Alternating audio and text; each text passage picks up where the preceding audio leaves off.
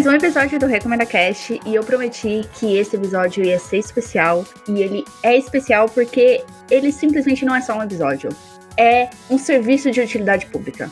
Eu e Vanessa fizemos uma coisa assim muito grandiosa que foi assistir os 21 filmes do Estúdio Ghibli que estão disponíveis na Netflix. E para esse episódio a gente vai ranquear todos esses filmes. Uma tarefa assim quase impossível, né, Vanessa? Porque haja filme. Sim, haja filme, viu? Nem eu sabia que era tanto. Até eu fiquei surpreso depois que, que eu vi que eram 21 filmes. Mas deu tudo certo. Deu tudo certo.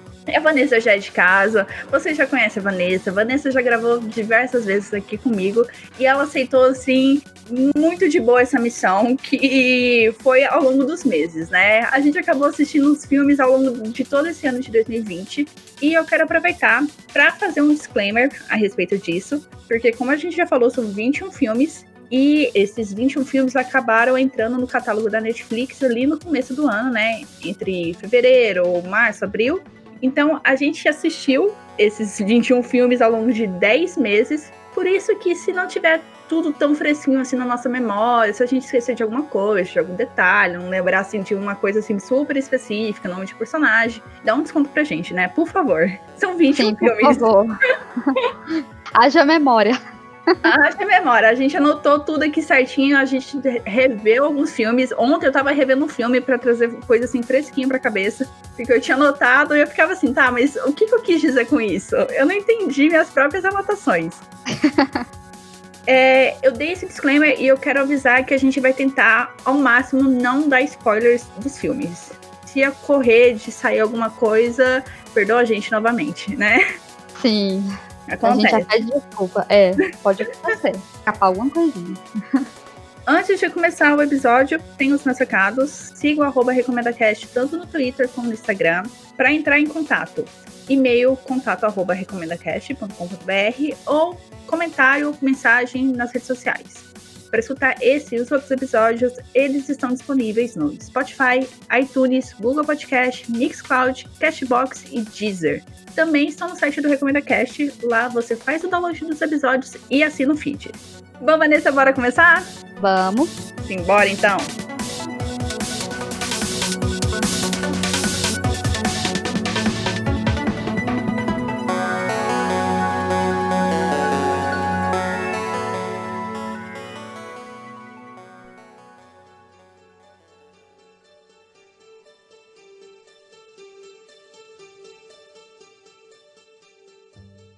Amiga, antes da gente começar com os filmes, eu fiz algumas ponderações ao longo desses 21 filmes que a gente assistiu do Estúdio Ghibli e eu quero saber se você concorda com algumas coisas, o que você acha disso.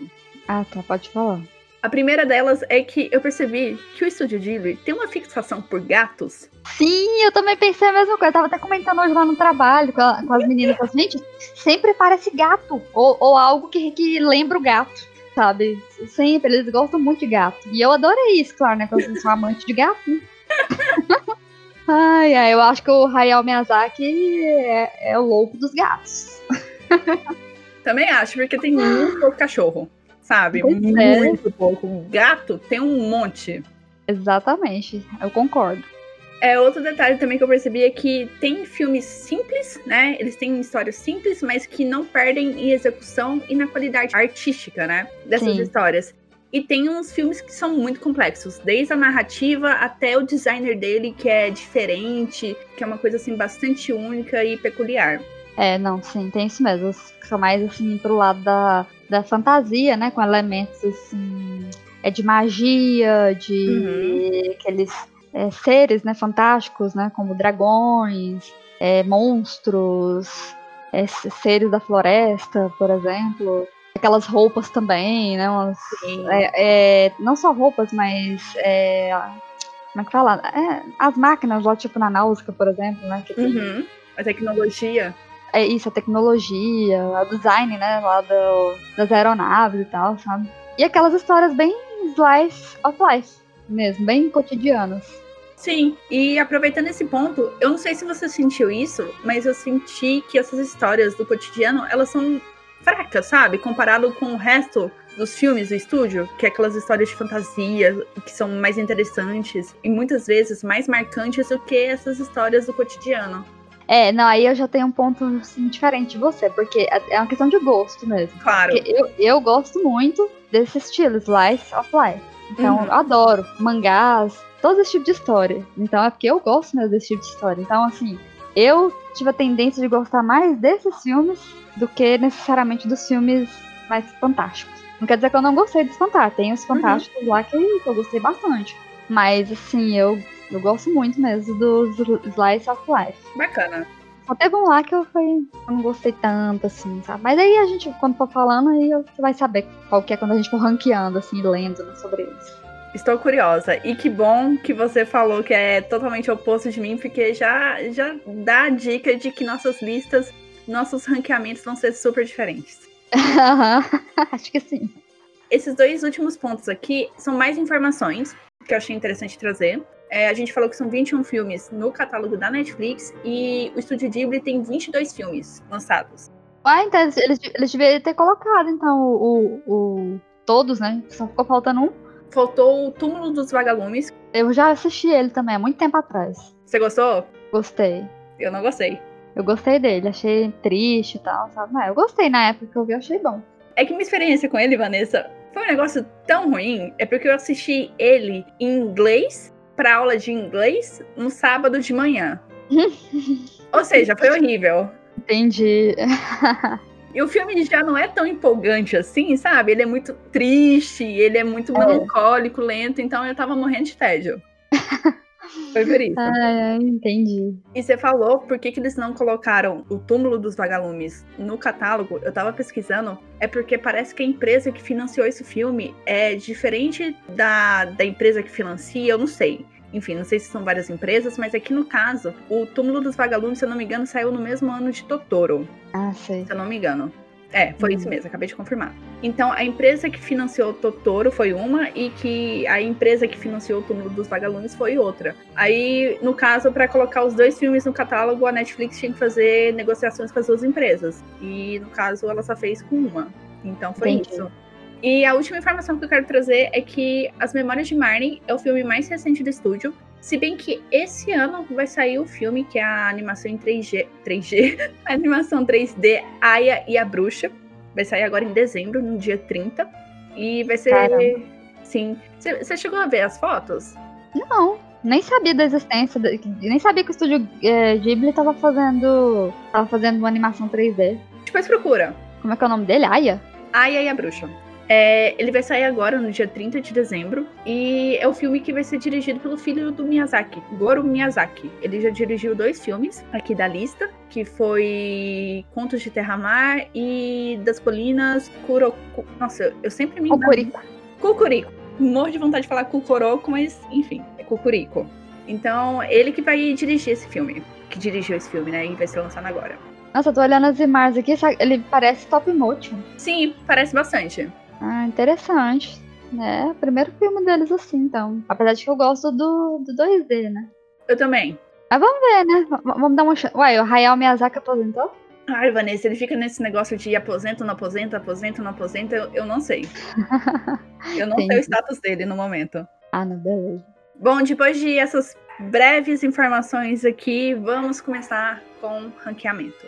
Mas antes de tudo, a gente precisa falar que nós vamos seguir a ordem de lançamento. Então, o primeiro filme que a gente vai falar, por mais que muitos considerem que não seja do Estúdio Ghibli, eu considero, porque é basicamente toda a equipe do Estúdio Ghibli, eles só não tinham um nome de Estúdio Ghibli, que é o filme Náusea do Vale do Vento.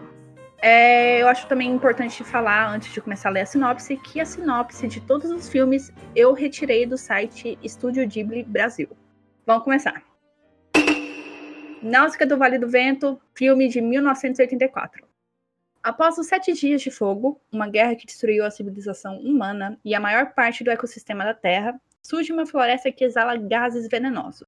Apenas insetos e um ser conhecido como Omu vivem por lá. Náusea, filha do rei do Vale do Vento, tem um estranho poder de conseguir sentir o que a floresta sente e se vê obrigada a sair em uma jornada para tentar evitar outra guerra devastadora.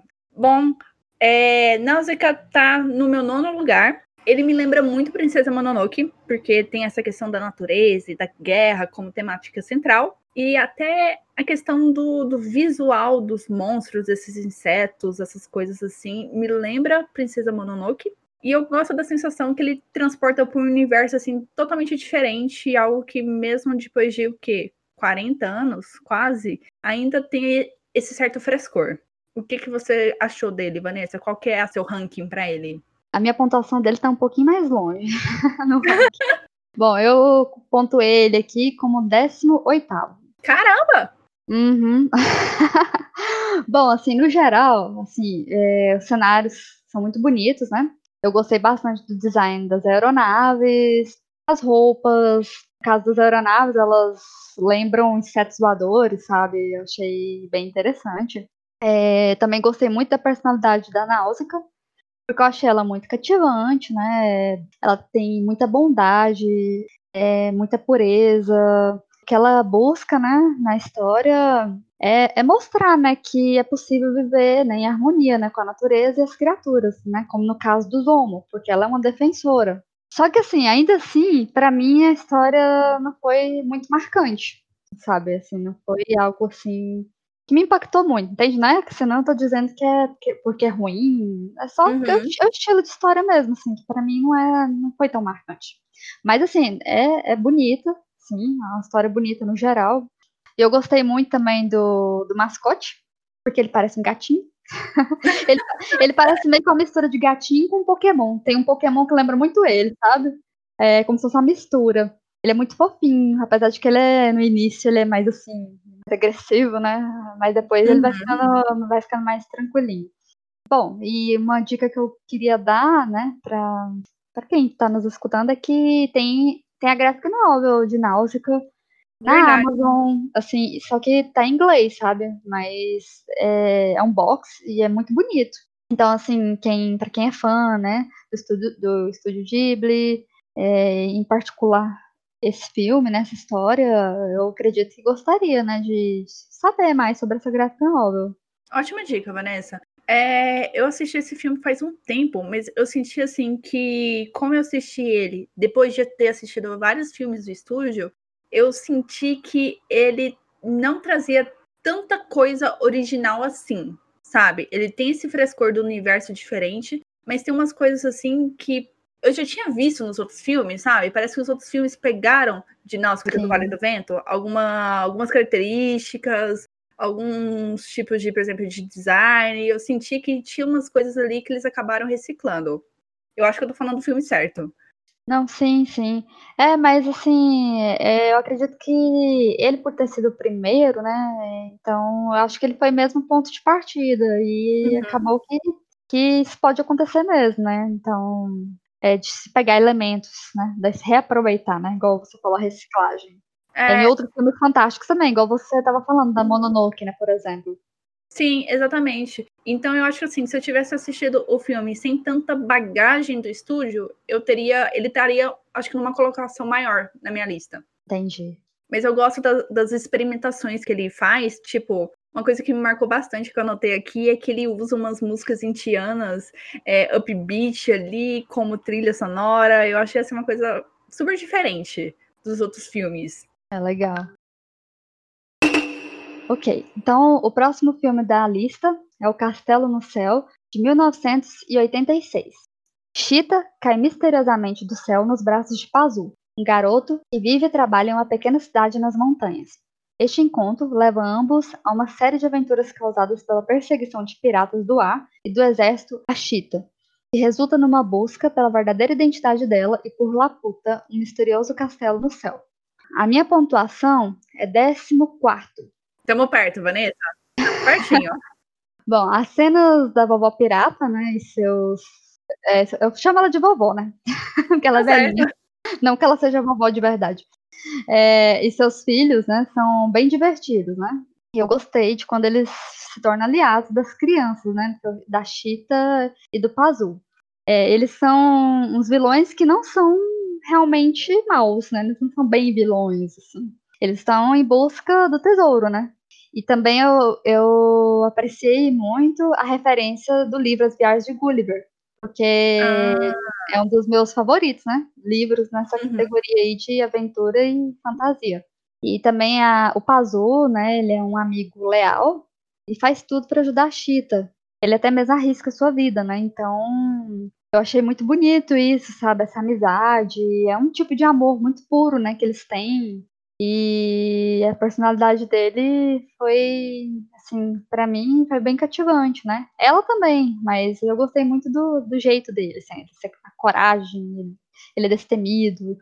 É, e também né, tem outras coisas, né? Que quando eles chegam lá, né, no, na ilha flutuante, desses elementos fantásticos aí, o mistério também que tá, tá envolto, né, na personagem, na Chita, é, o colar. Eu não vou também falar muito, assim, sobre isso, né? É, isso aí, o interessante é que a pessoa assista mesmo, pra não ficar revelando muitas coisas. Tá certo. É, bom, essas são minhas observações. Pra mim, ele ficou em 13 terceiro, por isso que eu te falei, assim, super pertinho com o seu.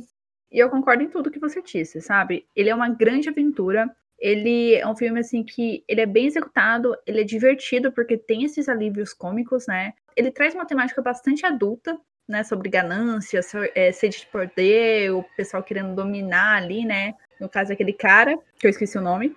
E eu acho assim que ele consegue equilibrar muito bem essa questão da aventura, da seriedade com o humor. Mas é um filme assim que eu não tenho muito o que dizer. É um filme que eu gostei tudo. E é isso. Sim. É um filme, é um filme divertido, sabe? Assim, é, eu ri muito, assim, principalmente das cenas dos filhos, né? Eles são meio bobões, os filhos uhum. da, da, da vovó pirata, né? Então, assim, é, é, muito divertido. Eles são meio ingênuos tal. São, são, adultos, mas são meio infantis. Então é muito divertido, né? Apesar de que tem uma, uma batalha acontecendo, né? Ainda assim, tem esses elementos cômicos. Ele é muito divertido, realmente. É bem legal de se ver. Eu também achei. Ele é um pouquinho longo, eu não lembro a duração dele, mas é um filme assim que ele passa bem tranquilo, porque ele te pega ali, você quer saber sobre o que que. por que, que a Chita tá sendo perseguida, né? Como que ela e o Pazu vão se virar ali, como que eles vão chegar lá no Castelo do Céu. E é um filme assim que te pega. Ele é interessante. Próximo da lista é Meu Amigo Totoro. É um filme de 1988. Duas meninas se mudam com o pai para o interior do Japão com o objetivo de ficar perto da mãe, que está internada em um hospital. Lá, elas viverão muitas aventuras ao lado de um simpático espírito protetor da floresta chamado Totoro, que vive em uma canforeira gigante. Eu fui procurar aqui que era canforeira e é uma árvore. Sim, árvore gigante. É, porque canforeira é, é, um, é um termo muito específico, né? Podia só colocar uma árvore gigante, mas não, canforeira.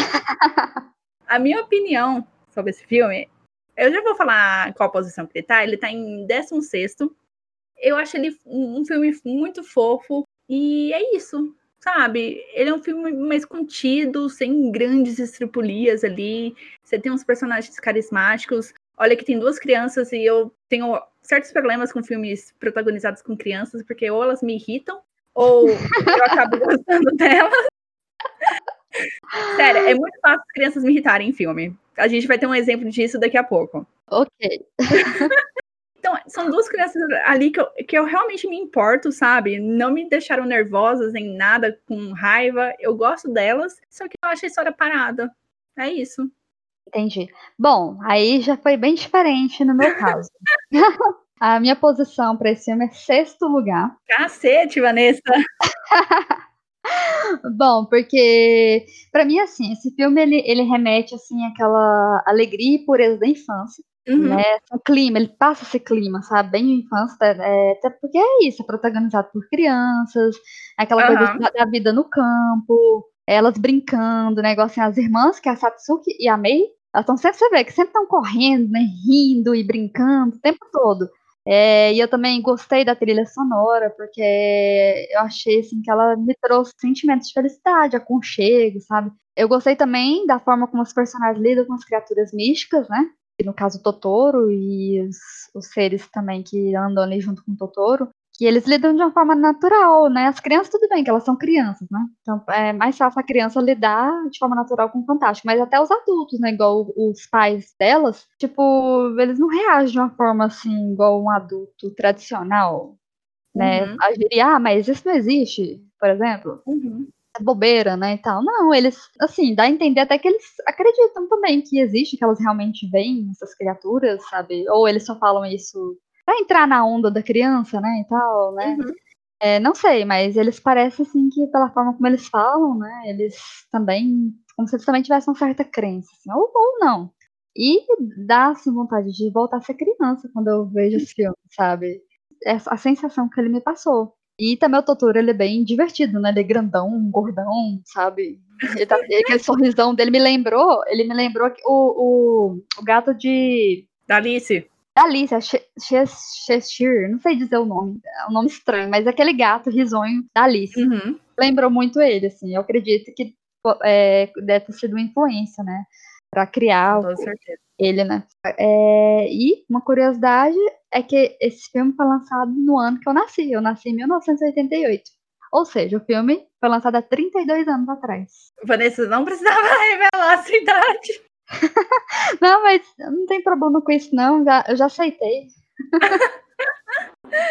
Ai, amiga, Ai. eu entendo agora o seu laço com esse filme. É porque, assim, eu acho um filme super fofinho. Eu acho que ele cumpre bem esse papel, porque ele tá lá acompanhando as crianças, né? As duas menininhas, elas estão lá tentando meio que abstrair do fato que a mãe tá internada, né? Que a mãe tá no Sim. hospital. Então tá lá, os pais incentivam elas com esse negócio do, dos espíritos, não sei mais o quê. Só que é um filme mais parado, não é aquele filme assim, nossa, hoje eu tô com vontade de assistir meu amigo Totoro, sabe? Eu nunca vou pegar e falar isso. É um filme. Entendi. Ah, eu, eu tô meio deprê. Ah, vamos assistir isso aqui, porque vai, vai aquecer meu coração.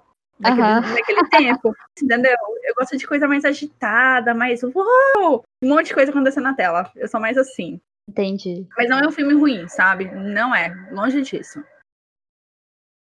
Então, continuando, o próximo da lista é o Serviço de Entregas da Kiki, de 1989.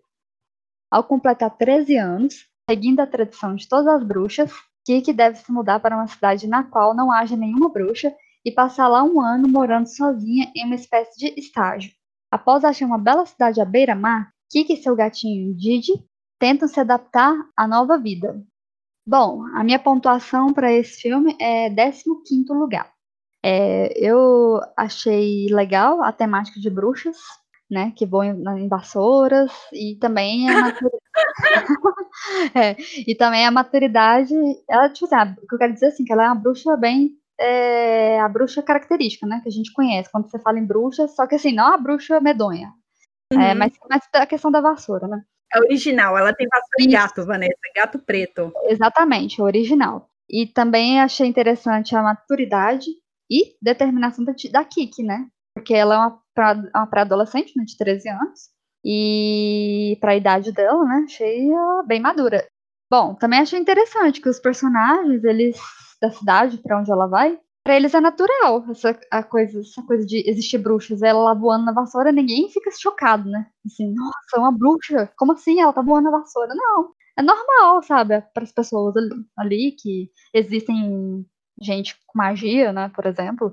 Só que assim, eu achei interessante que a Kiki é muito madura para a idade dela, né, no sentido dela ir lá, né, morar sozinha na cidade, mas também é meio estranho, né, porque ela, ela só tem 13 anos, entendeu? E aí ela vai, ela se muda e vai morar na cidade, e ela tem que trabalhar para sustentar como se ela fosse adulta, sabe? Então, é, isso é meio estranho, mas assim, eu penso assim, ah, é porque ela não é um ser humano como os outros, né? Então, no mundo do, das bruxas é diferente, assim, né? A cultura é diferente. Só isso, mas assim, é, eu, eu gostei, sabe, do filme. Achei um filme, assim, fofinho. O gatinho dela também, sabe? Ele conversa com ela, tem um momento lá que ele não é que ele fica mudo, né? Que ele fica um, mais gato do que. Do uhum. que como se ele, se ele tivesse assim, meio que perdendo a magia, né? Dele, ele se apaixona por uma gatinha. então, assim, muito Sim. Sim, é, essa coisa também, né? Ah, nome, né? Entregas, porque ela vai realmente trabalhar com isso, né? Ela busca uma forma de usar a habilidade dela, né? De voar na vassoura para se adaptar ao mundo ali, né? Contribuir, fazer entregas mesmo lá pro pessoal da, da padaria, né? Que dá o quartinho para ela, ficar morando, né? Tal. Então, assim, é, é um filme legal. Eu entendo totalmente sua preocupação, Vanessa. É, isso não acabou me pegando tanto. O filme, ele para mim ficou em quarto lugar. É um filme que eu gosto bastante. Eu acho ele muito divertido. Eu também reparei nesse negócio de como eles abordam magia naquele universo, né? Que não é os seres humanos terem medo dela, da questão da magia, dela ser bruxa. Não, é uma coisa assim normal. Tá todo mundo ali convivendo numa boa, tudo tranquilo, tudo numa nice. E eu gosto dessa história de amadurecimento. Sério, esse filme, assim, para mim, é... ele é perfeitinho. Eu gosto muito da Kiki, da personalidade dela, do visual dela, que é super fofo.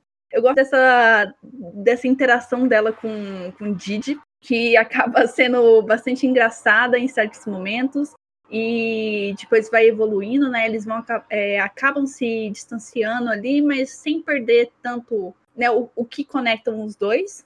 E acho que minha única reclamação do filme é que ele acaba assim muito de repente. Ele acaba assim abruptamente e eu ficava assim, tá, mas é isso? Acabou? Como assim? Tá subindo os créditos e entende? Foi muito do nada que acabou o filme. Sei.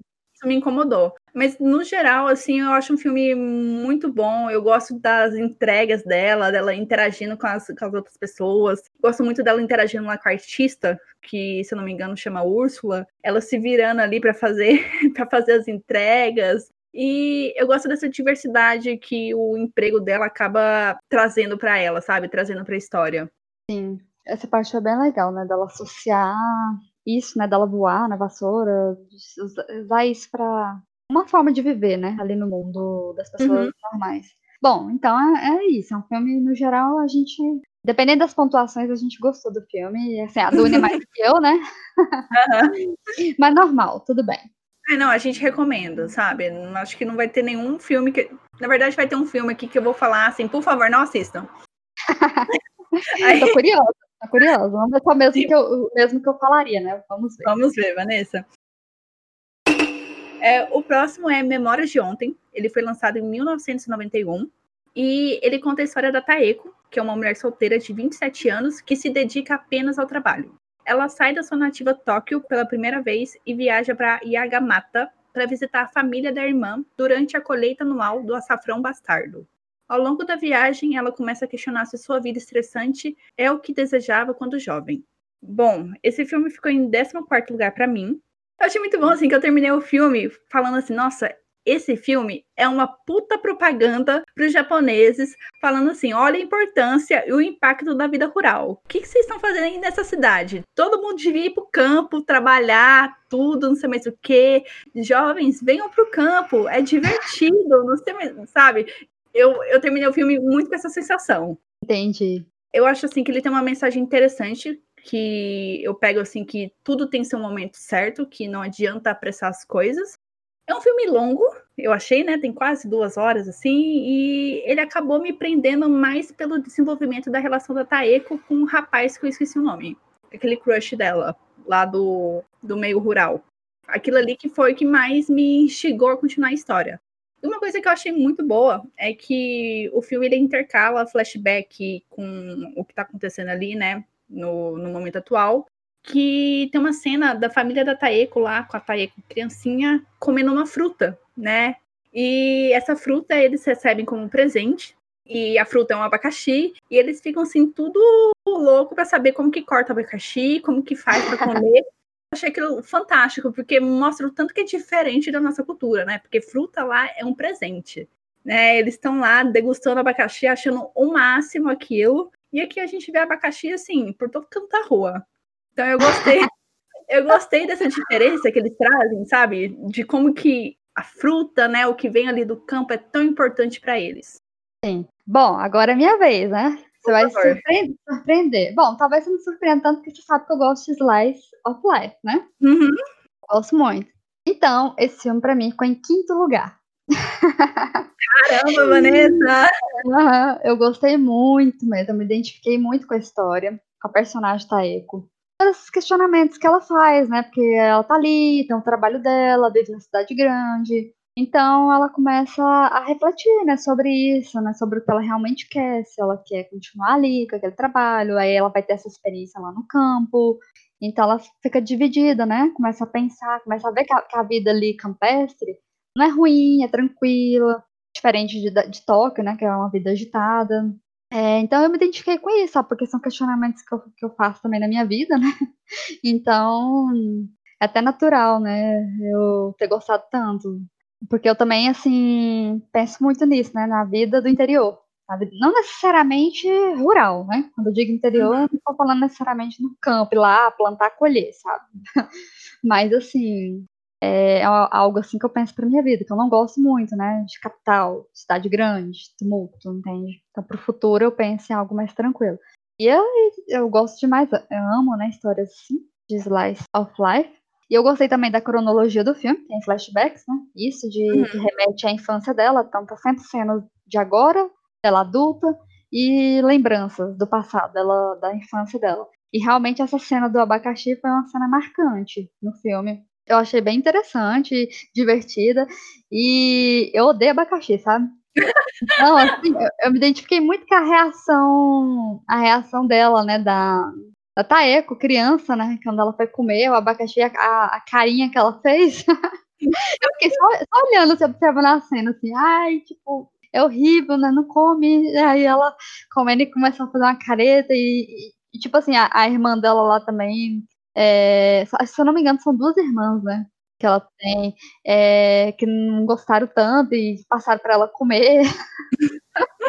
Eles não acharam tão interessante, né? Assim, ela, ela, principalmente as irmãs, o gosto do abacaxi, que eu não gosto também. É outra coisa que eu me identifiquei.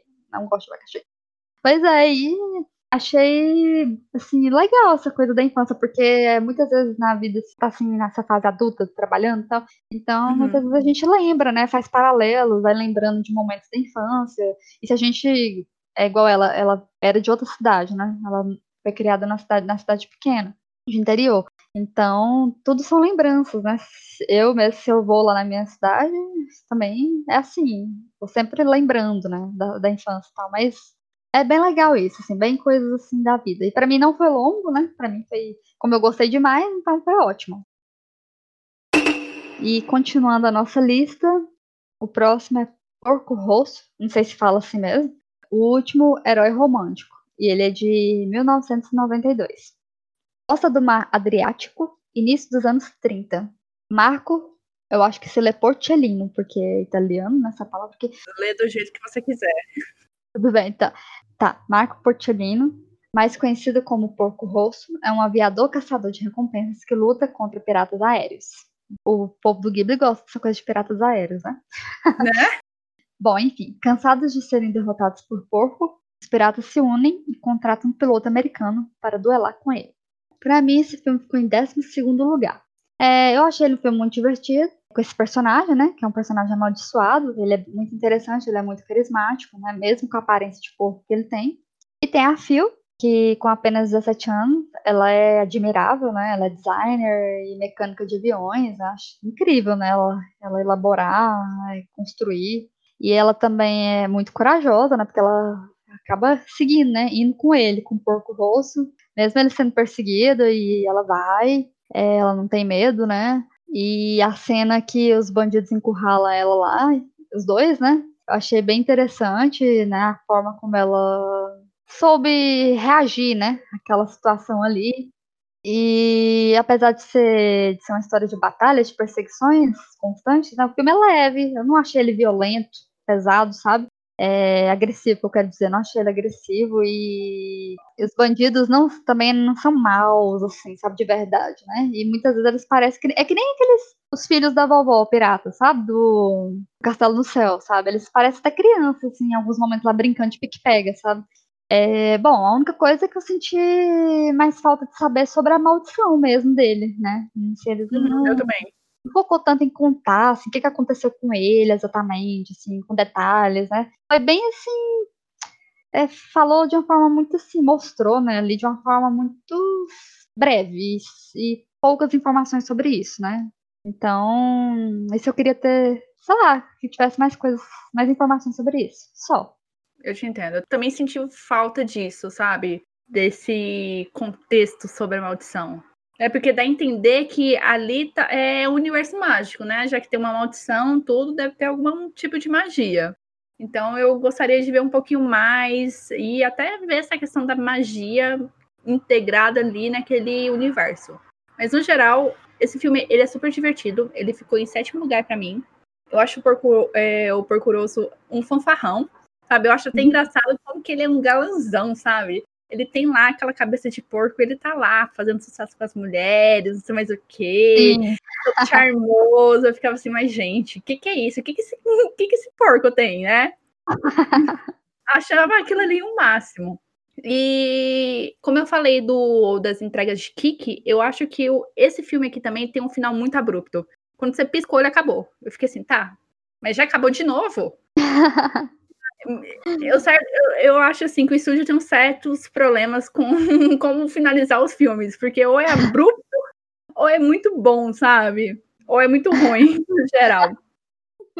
E você tava falando, qual filme que foi lançado no seu. no ano que você nasceu? No ano que eu nasci foi o Totoro. Foi o Totoro? Esse aqui, Porco Rosso, foi no ano que eu nasci. Ah, sim. Mas isso não, não, não gerou vantagem nenhuma para ele. Eu uhum. só achei um filme divertido. Eu acho assim que ele, como ele se passa no início dos anos 30 e se passa na Itália, ele tem que abordar o fascismo, né? Pelo, pelo menos ali como pano de fundo, né? Porque eles estão ali naquele, naquele meio ali, naquele universo, né? E eu acho interessante a abordagem dele porque é a retratação de uma época assim tão perigosa, né? Tão cruel, mas eles trabalham um bom humor sem escrachar a situação, sem achar que é tudo que, que é tudo festa ali. Sim eles usam um bom humor ali para dar esperança, tudo. E o Porco Rosso, ele, ele é meio loucão, né? Ele, ele fala assim: ah, foda-se o fascismo, não sei mais o que. O, o exército lá tá procurando ele para ele se alistar lá. Ele, não, foda-se, eu não vou lutar por, esse, por essa porra, não, sabe? Então eu gosto dessa atitude meio rebelde, meio, entre aspas, anarquista que ele tem, sabe? Eu gosto dessa pegada de ele não tá ligando a mínima, ele só quer focar ali no que, que ele precisa fazer. Exatamente. Próximo da lista é o Posso Ouvir o Oceano, de 1993. Após o divórcio dos pais da Hikako, uma estudante de Tóquio, é transferida para o colégio de Koichi, uma cidade litorânea remota da capital. Ela é inteligente e se dedica muito aos estudos e aos esportes, mas não consegue se adaptar à vida escolar, à vida social da escola. No mesmo colégio estão Taku Morisaki e Yutaka Matsuno, que sempre foram melhores amigos. No entanto, Hikako ficará entre os dois. Para mim, ele tá em 19 lugar, ou seja, tá em antepenúltimo. É, tá em antepenúltimo, eu fazendo as contas aqui. Eu achei essa história um porre. Sério. Vanessa, me perdoa. Eu sei que é Slice of Life, mas esse é o pior Slice of Life do estúdio, na minha opinião eu reassisti essa semana, eu tava morrendo de tédio desse filme. E olha que esse filme é curto. Ele não tem nem uma hora e meia. Eu fiquei assim, mas gente, como que eles conseguem construir uma, uma personagem tão chata como a Rikako? E o triângulo amoroso é chato. Nossa senhora, se a, se a Rikako fosse mais legal, talvez seria um pouco mais interessante. E nossa senhora, esse filme ele é muito estranho. Eu não lembrava da cena onde ela dá um tapa lá no Taku e o Taku dá um tapa na cara dela. Eu fiquei, mas gente do céu. Jesus, pra que, que essa violência? Nossa senhora, Vanessa, eu não gostei desse filme. Eu não gostei. Pode falar sua nota, eu sei que sua nota deve estar lá em cima.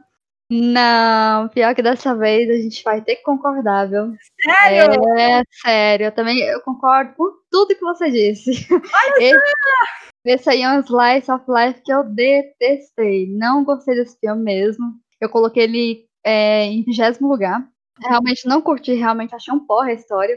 E olha que ele foi, quando assim surgiu os filmes lá, que apareceu lá no, na Netflix, ele foi uhum. o primeiro que eu vi, sabe? E aí, nossa, achei muito monótono mesmo. Então, assim, pouco cativante a história, é monótona. Essa personagem também, Rikako, não é muito interessante. Ela é chata e mimada. E para mim é mais apenas mais uma história de colegiais, que são os draminhas adolescentes típicos, né? Como essas declarações de amor, desentendimento com os pais, né?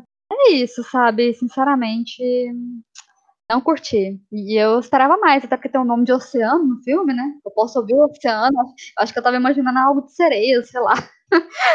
algo assim lindo, né? Mas. Uh -uh.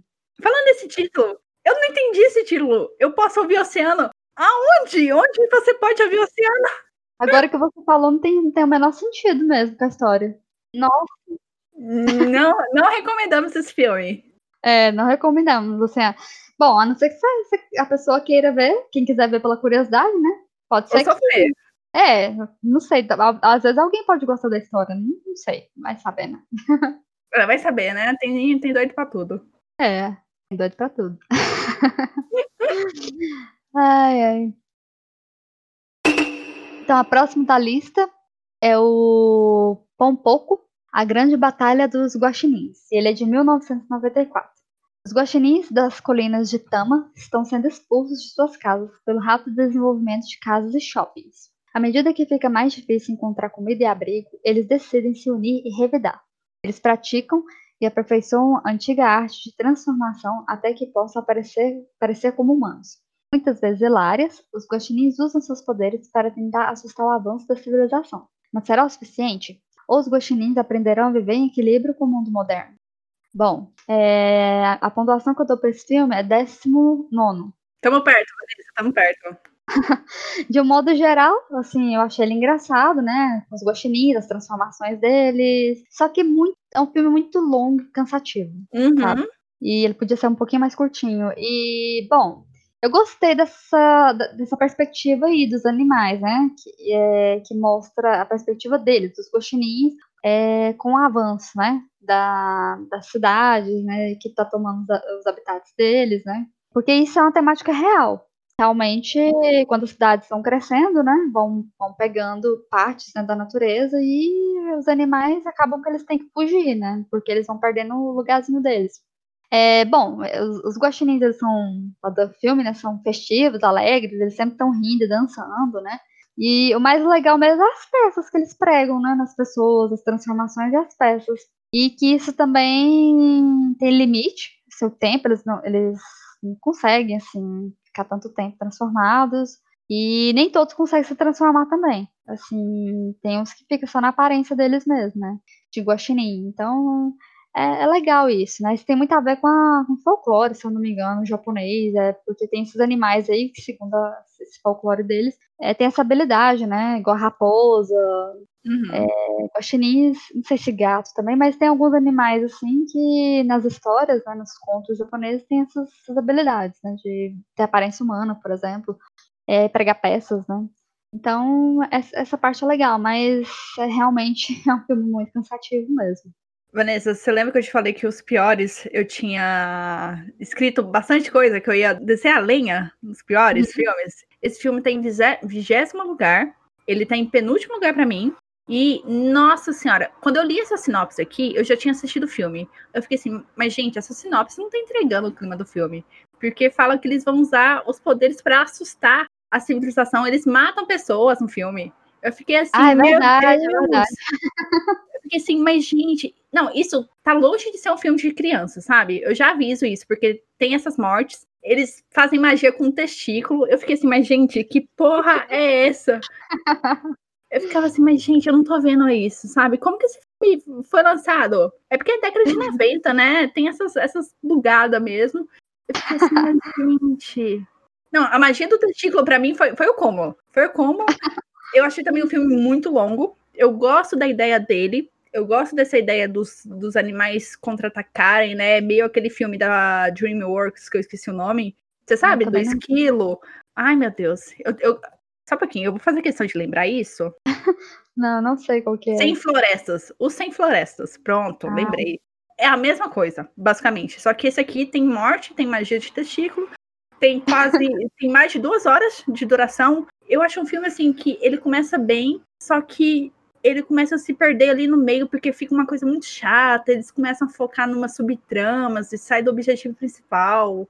Eu já fica bastante, né? Fica é, fica assim, nossa, fica muito chato. E o final, eu achei o final tão ruim, tão podre, porque ele subverte toda a ideia do filme. Porque o final tá lá os guaxinins se encontrando, né? Os dois amiguinhos, e tá todo mundo feliz, falando assim, por mais que tenha um desenvolvimento urbano, tá acabando com os animais, isso não tem problema. Ou a questão é eu posso encontrar meus amigos aqui, eles estão vivendo no mini campo de golfe aqui, porque a floresta foi toda destruída. Tudo bem, sabe? Eu fiquei assim, mas gente, que porra é essa? Ai, ai, Como assim? exatamente. O filme com essa mensagem termina com uma lição assim, totalmente errada, sabe? Um negócio alegre dos guaxinins aceitando tudo numa boa, que as pessoas destruíram as casas dele. Não, gente, pelo amor de Deus. Nossa, Vanessa, eu odiei esse filme. Sério.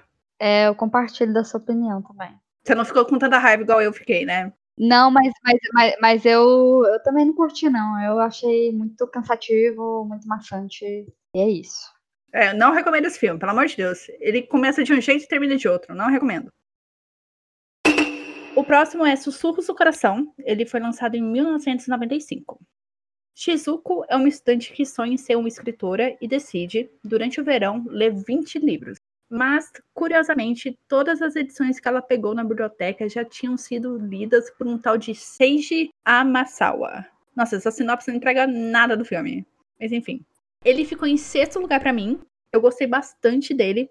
Eu acho que o filme me pegou logo pelo começo, porque tem uma música da Olivia Newton-Jones que é maravilhosa. Eu coloquei essa música na minha lista do Spotify. O tanto que eu gostei dessa música. Nossa, eu achei ela fantástica. E é um slice of life, assim, que me aqueceu o coração. Eu me senti muito conectada com a protagonista, com a Shizuko, quando ela fala que ela não sabe o que fazer no futuro, ou quando ela fala que não tem segurança no que ela é boa, né? Porque o, o Seiji, ele quer fazer. Ah, eu esqueci, ele quer fazer. É porque ele faz aqueles instrumentos, né? Os violinos. Uhum. Ele, ele quer ir. Agora eu não lembro se era. Se era... Nossa, agora eu esqueci. Na É pra Itália? É, ele vai pra Itália. É isso mesmo. É, não, é, aí ele tem essa vocação, sabe? Ele tem certeza do que ele quer e ela tá lá tentando descobrir no que ela é boa. Então eu achei assim que é uma história que me pegou, além do fato de que é uma história normal, né, um slice of life, que tem uma história fantástica dentro dela ali, que eu também achei interessante. Eu gosto muito do final, ele assim é super fofinho. A única coisa que eu senti falta foi de- do encerramento da história da amiga dela e do outro menino sabe? Que eu tava curiosa ali para saber como que ia andar aquilo e não teve esse, encerramento. Eu só queria que tivesse um pouco mais dessa história paralela, mas no geral eu acho assim um filme muito bom. Ele sabe trabalhar com a música, porque a Shizuko também tem esse, esse lance de compor, né? De pegar músicas e conseguir adaptar. Enfim, excelente esse filme. Eu gostei bastante. E você, Vanessa? Eu também gostei bastante dele. A, a minha posição é, para ele é oitavo lugar. Para mim é uma história de slice of life muito cativante. Eu também gostei muito da protagonista, Shizuko. Sei se- Shizuko? Shizuko. Acho que é Shizuko, né? O nome que é. dela. Shizuko. E da determinação que ela tem em escrever o próprio livro, né? Gostei demais disso, de tanto que ela se empenhou, né? Porque Seiji, né, ele vai ele vai para Itália. Então, assim, é, ela se foca nisso, sabe? Em escrever. É isso, buscar, né? Buscar o caminho dela, né? Achei, achei muito interessante. E achei que a determinação dela é muito inspiradora, sabe? É uma personagem, assim, que, que sei lá, que motiva a gente, sabe? Pelo menos Uhum. a mim, a mim me motivou, sabe? Também. E curti muito. E a, a música também, claro, né? Ela cantando. Uhum. Ah, é muito lindo. Adorei. Não, é, é um filme que surpreende, realmente.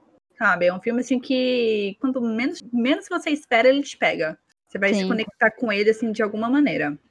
Com certeza.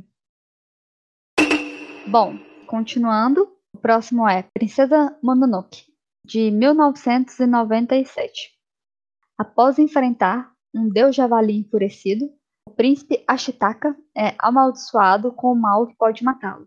Para encontrar a cura, ele decide viajar para longe e acaba se envolvendo numa batalha entre os deuses animais da floresta e os moradores de uma vila de mineiros, que aos poucos estão destruindo a floresta. Bom, a minha posição para esse filme é 16º lugar. Eu gostei da temática ambientalista, né? E sobrenatural, a questão da natureza, né? Proteção da natureza. É, assim, assim como tem em Náusea, né? Em Pom, em Pompoco. Tem essa questão, né? De querer proteger ali a natureza. Uhum. É, mas assim, a narrativa dos personagens, pra mim, não foram tão cativantes. É, o Ashitaka, ele é um personagem de personalidade forte, né? É, ele é valente, corajoso e ele é um grande aliado de Sam, né? Que é a, a filha dos lobos, né? Tem esses elementos fantásticos, tem a batalha, né? As batalhas que acontecem no filme. Mas ainda assim, não me prendeu, assim, não me marcou muito, sabe? A história. E você? Bom, ele para mim tá em segundo lugar. Eu, sim, eu adoro esse filme. Começa assim, que ele é muito violento. Eu gosto de filme violento. Ah, tá explicado. Eu gosto desse negócio de ação, tudo. E esse filme aqui, ele não poupa mostrar membros sendo arrancados, sabe? Algumas coisas assim mais gráficas. Não poupa. Eu até fiquei meio assustada, assim, da primeira vez, mas eu fiquei, nossa, é isso mesmo, vai, continua. Quero ver sangue. E, igual você falou, ele tem esse subtexto igual do Náusea, do homem versus a natureza, né? Aqui, no caso, tem a relação dos espíritos, né, envolvidos com essa natureza e essa batalha com o homem. Tem a questão da cobiça, da ganância, do poder, né? Ele é bastante violento, como eu já falei, né? Ele também é bastante perturbador. Eu acho legal, assim, que tem várias mensagens, assim, super impactantes até para os dias de hoje, sabe? Que essa questão do convívio do ser humano com a natureza, mas também a questão da gente não acreditar em forças maiores, né? No caso ali, tem muitos humanos que não acreditam nos espíritos, e isso acaba fazendo com que eles sofram, né? Com os males que esses espíritos vão fazer, né? Eles, esses espíritos, eles não estão fazendo assim de bom grado, né? Eles estão se defendendo, tudo. Então tem um lance assim do ser humano olhar só para dentro de si, só olhar para o que ele quer e ligar o foda-se para o que está acontecendo em volta. O que é muita coisa desse filme, né? Porque tem aquela cidade ali dos mineradores, tem aquela Lady que tá comandando todo mundo e são dados vários avisos durante o filme para ela não fazer isso, para não, continuar em frente, né? Desafiar, pegar lá o espírito que é o protetor da floresta, que eu esqueci o nome, que é aquele servo todo maluquete e ela continua, tudo dá uma merda assim gigantesca. Então, é um filme que eu gostei bastante. Sério, eu achei ele emocionante, ele tem aventura, ele tem violência, ele tem ação. É, os personagens, eu gosto muito do Ashitaka, eu identifico com esse, com esse senso de responsabilidade que ele tem, de não deixar nada para trás, né? De entender os dois lados. A Sam, é Sam, né? O nome dela? Ah, isso. A Sam, ela é mais difícil de gostar, né? De se identificar. Eu acho ela meio chatinha, mas depois eu entendo o ponto dela. Enfim, é um filme que eu gosto bastante. Eu acho assim que a história dele é bastante única dentro daquele contexto de misturar a questão ambiental com um período assim antigo do Japão e uma coisa mais humana, mas ao mesmo tempo trazer o negócio do fantástico. Eu gosto muito desse filme. Assistam Princesa Mononoke. Apesar dele estar assim longe lá na minha pontuação, eu também recomendo ele. É questão de gosto mesmo pessoal, entendeu? Claro, não. É estilo, é estilo mesmo. Assim, é uhum. estilo de filme. O próximo da lista é Meus Vizinhos, Os Amadas. Ele foi lançado em 1999. O filme mostra o dia a dia da família Amada, que é composta pelo Takashi, o pai, um trabalhador comum, a Matsuko, a mãe, dona de casa, a Shigi, a sogra, Noburu, o filho adolescente, Nonoko, a filha criança, e Poshi, o cachorro da família. Olha só, o primeiro cachorro que é citado. A história é dividida em quadros curtos, cada um focando em algum ponto interessante do cotidiano da família, mais ou menos como se vê nas tirinhas de jornal.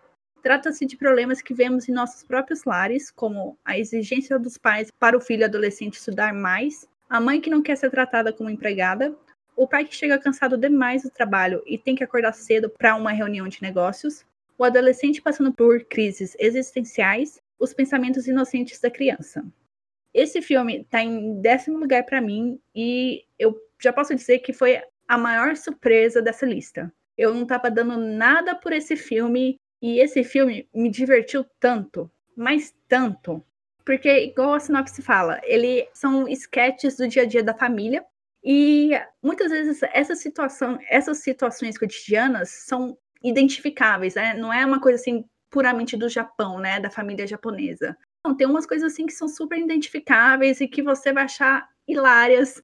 Eu, eu me diverti muito assistindo. Porque tem, como são sketches, né? São curtinhas, tem, tem histórias muito boas, por exemplo, quando a família esquece a menina no shopping, ou quando tá o pai lá, o Takashi, e a mãe dele, que é a brigando por causa da, da posse da casa, lá da escritura, aí o menino chega e fala assim, não, por que vocês estão brigando? Eu que vou ficar com, com a posse, eu que vou herdar?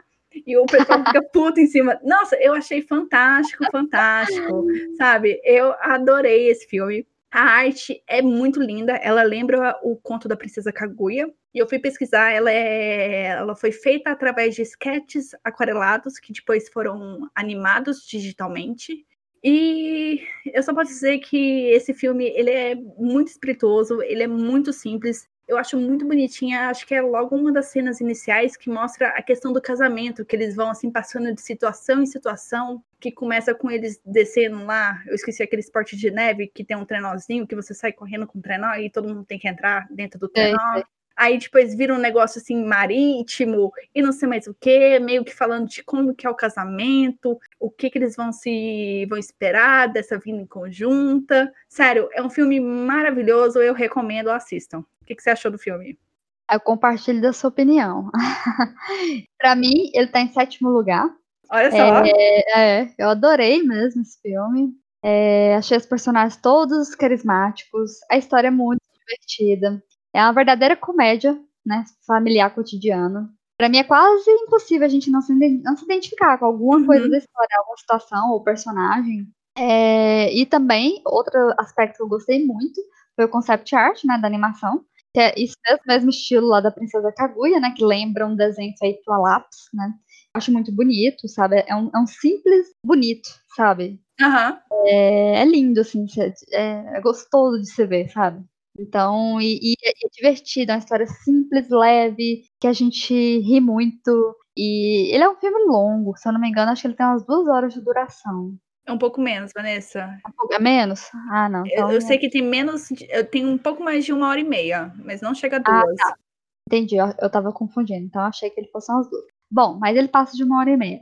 Mas assim, é tão bom assim que não é, não é cansativo, sabe? A gente assiste, a gente se diverte. E é isso, eu gostei muito, eu indico. Sabe, é muito divertido. Nossa, não, é muito bom. Tinha, tinha cena assim que eu tava assistindo, aí eu pausava, eu chamava o, o Laura assim, ó, assiste isso. Aí ele ia assistir, ele, nossa, tá, tá muito divertido mesmo. Aí eu continuava. Aí eu parava de novo, nossa, eu tenho que assistir isso. tem umas sketches lá, tem uma que é muito boa, que é da mãe é, vendo que tá começando a chover, aí ela vai olha assim, nossa, eu tenho que pegar as roupas do varal. Aí ela corre lá pro varal e fala, nossa, mas, ah, tá tudo bem, eu já recolhi as roupas. Aí ela olha assim pro lado, tá a cesta de roupa, ela, ah, eu nem, nem estendi as roupas ainda. Sabe? É uma coisa assim que eu super faria. Uhum. Sério, maravilhoso esse filme, assistam. Sim, com certeza. O próximo filme é A Viagem de Shihiro, de 2001. Chihiro e seus pais estão se mudando para uma cidade diferente. A caminho da nova casa, o pai decide pegar um atalho. Eles se deparam com uma mesa repleta de comida, embora ninguém esteja por perto. Chihiro sente o perigo, mas seus pais começam a comer. Quando anoitece, eles se transformam em porcos. Agora, apenas Chihiro pode salvá-los. O filme é terceiro lugar. Nossa, Vanessa, mete, mete, o meu também. Bom, esse é um dos filmes que eu mais gostei do Ghibli e um dos primeiros que eu conheci dessa produtora, sabe? Então ele ficou, para mim, foi bem marcante. É, a narrativa é misteriosa, é instigante. E a gente fica na expectativa, né? Se a Shihiro vai conseguir se safar da situação, né? Que ela tá, que ela se meteu junto com os pais dela, né? E apesar dela ser criança, ela é bem proativa, ela é determinada, né? No começo ela tá ali, né, com muito medo, né, insegura, é, mas ela tem ajuda. Ela tem um amigo, gente, agora eu esqueci o nome dele. Haru. Haru, né? É um Haru que ajuda muito ela. E é uma história de fantasia muito interessante, né? Porque tem bruxas, tem, tem uns monstros, né? Tem dragão. então, assim, ele é filme muito bonito. E a gente realmente se envolve com a narrativa. E também é divertido tem umas cenas bastante divertidas ali. Nossa, é, ele é um filme muito cativante mesmo. É muito lindo, sabe? Muito lindo. Então, ele é um, ele é um, um dos que eu mais gosto. Por isso tá em terceiro lugar. E você? É, eu só tenho a concordar com você, Vanessa. Ele também foi minha porta de entrada pro estúdio. E assim, eu não tenho muito o que falar de Viagem de Chihiro, né? O filme é esse sucesso, né? Concorreu ao Oscar, tudo. E é espetacular. Começa pela história, que ela é bastante divertida, essa aventura, que você tá conhecendo esse mundo dos espíritos, né? Com a própria Chihiro, ela tentando se virar ali para salvar os pais, para sair dali. Então, é um filme assim, ele é muito bem balanceado.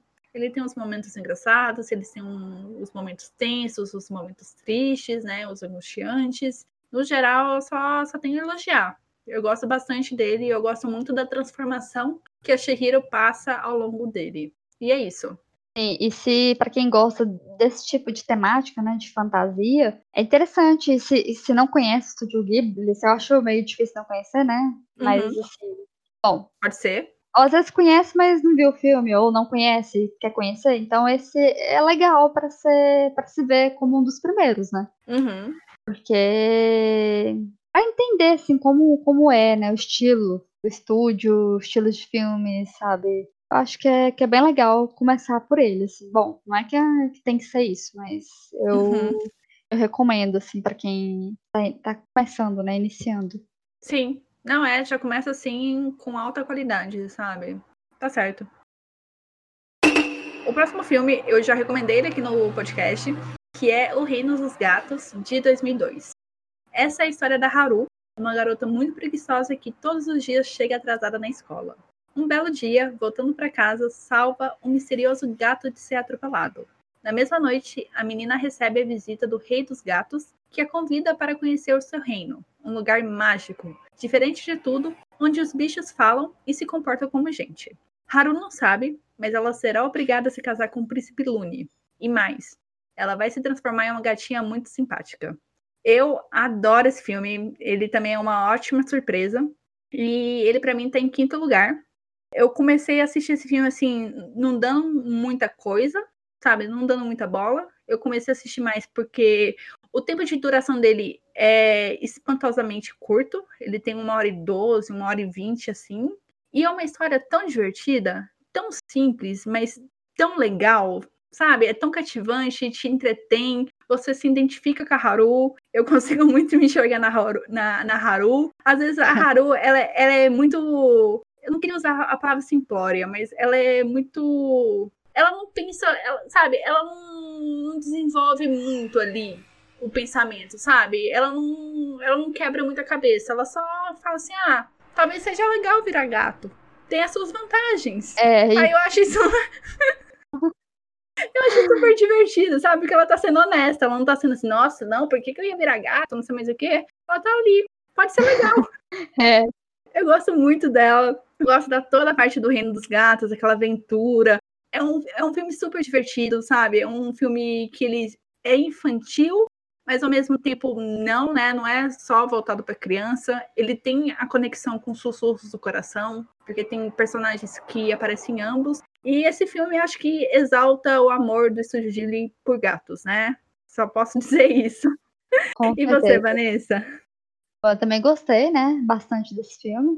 Mas assim, ele não tá tão assim no início do, do ranking, né? Ele, eu coloquei ele em 13 terceiro lugar. Uhum. É, para mim, é esse filme é um deleite, né? Para os amantes de gatos, porque o que mais tem é gatos, né? Para se ver. A história é muito divertida, muito fofinha, leve, né? Um humor bem tranquilo, suave. É, gostei do elemento crossover, né? Que é o, o, o, gato barão mesmo, né? Que ele tá lá no uhum. coração. Então, eles pegaram lá e reaproveitaram, né? E criaram a história dele. E tá, eu achei o design dos personagens um pouquinho diferente dos outros filmes do estúdio. Um pouquinho, assim, o jeito dos olhos, né, por exemplo, dá pra ver que tem é, diferenças. Mas, assim, nada que, que seja ruim, sabe? É bonito também, o visual é bonito. É... Ah, e eu achei a história, assim, o jeito que ela se desenvolveu também, bem legal, sabe? Uma história rapidinha, assim. Ah, eu curti. Curti. É isso. Eu recomendo. Ele tá tão alto na minha lista porque é um filme tão curto que sabe contar uma história tão divertida que eu achei impressionante isso. Eu achei super legal e eu acho que foi por isso que ele tá em um lugar tão alto na minha lista, sabe? Sim. Bom, então continuando, o próximo é o Castelo Animado de de 2004. É, uma bruxa lança uma terrível maldição sobre a jovem Sophie, transformando-a numa velha de 90 anos. Desesperada, ela embarca numa odisseia na qual acaba parando no castelo animado, onde reside o misterioso feiticeiro chamado Hal, que poderá ajudá-la a reverter o feitiço. Para mim, ficou em segundo lugar. Nossa, estamos perto, Vanessa. Eu gostei muito desse filme, muito mesmo. É meu segundo favorito, né, do estúdio. É, a Sophie, ela é uma personagem muito envolvente, muito madura. É, achei a cena que ela é amaldiçoada, ela, assim que ela é transformada, né, pela bruxa e que ela se vê lá uhum. no espelho, né, como que ela ficou. Gente, eu ri demais aquela cena, porque ela ficou doidinha, ela ia, ela ia para um lado, ia para o outro, e olhava no espelho, ah, ia para um lado, ia para o outro, e agora, sabe? Gente, mas eu ria tanto essa cena, gente, que cena divertida, sabe? Ah, e também eu, eu gostei do Hal, né, e, e também da, da casa, né, ambulante lá, que é chamado de castelo, né, casa fantástica, tem as portas, né? São portais, na verdade, né? dentro da casa. tem, tem um lugar lá que, que abre, né? Que, ah, eles giram lá e, e vai para É um portal. Aquela casa ambulante lá, aquele castelo, ele tem um portal para outros lugares. E eu gostei muito das cenas da bruxa. A bruxa mesmo que, que amaldiçoou a Sophie, né? Tem umas cenas muito engraçadas com ela, sabe? Aí tem ela, tem o, o foguinho lá, né? Que é o que mantém que mantém o castelo vivo, né? Digamos assim. Gente, as cenas ali muito engraçadas entre eles, assim, sabe? É, o, o, jeito assim que ela olha para ele, a bruxa, um momento que ela olha assim, ah, que foguinho bonitinho, sabe? Então, é, é muito divertido. Tem também a, a, magia do filme também é bem interessante. E também tem algumas assim descobertas, né? Que vai ter mais pro final, né? Da relação assim dela, da Sophie com o Hal, que a gente vai descobrindo coisas novas né? Que não é, só, não é só aquilo ali que parece que é no começo, tem muito mais, né? É, eu gostei como ele terminou, achei interessante o final. E é muito bonito, é um filme muito, muito bonito, né? cenários muito bonitos. E adorei. E você? Ele, para mim, é meu primeiro lugar. Eu adoro esse filme. Se, assim, se tivesse só ele no catálogo da Netflix, nossa, eu, eu assistiria, assim, repetidamente. Eu adoro esse filme. Sério, eu acho que eu já assisti esse filme umas sete vezes, oito, dez, não sei. É um filme que não me cansa. Eu adoro a Sophie. Eu chipo demais ela com Holly, sabe? É meu, meu casal favorito do estúdio. E eu gosto do Howley porque ele é um personagem diferente, né? Do estúdio, assim, do padrão do estúdio, que é aquele personagem que é egoísta e ele é misterioso, tudo, ele tem um charme ali, né? Ele acaba envolvendo as pessoas, mas ele é uma pessoa totalmente egoísta, mimada, e não é um personagem assim, que você toma ódio por ele, né? Porque quando você vai entendendo o desenvolvimento dele, né, pelo que o que ele passou, tudo, então você acaba ganhando mais simpatia por ele. Eu gosto muito do, do fato do filme ele misturar a temática de guerra com magia, que acaba expandindo aquele universo, né? A gente conhecendo bastante coisa ali, que, o, que os países estão em guerra, que a magia acaba sendo muito importante lá para a luta, né? Para essa batalha. Eu gosto como que o tom da história vai pesando conforme o filme vai progredindo. Ele começa mais leve, por mais que a Sofia seja a Sofia, a Sophie seja amaldiçoada. Você vê assim que no final tá pesadíssimo o clima, porque realmente as coisas estão tensas, né? Não é uma coisa assim gratuita. Realmente tá tenso ali a situação, a guerra tá bem eclodir então é um filme assim que eu gosto demais. Eu adoro o visual dele, adoro os personagens, todos os personagens, o foguinho, até a bruxa. Eu gosto do espantalho. Nossa, eu gosto de todo mundo ali. E uma coisa que eu acho muito legal é que o vilão da história não é óbvio. Ele aparenta ser uma coisa, mas na verdade o vilão maior é outra pessoa que tá ali manipulando tudo. Exatamente. Eu gosto disso. Ah, ele é um filme muito bom, muito lindo, muito interessante. Vale muito a pena assistir.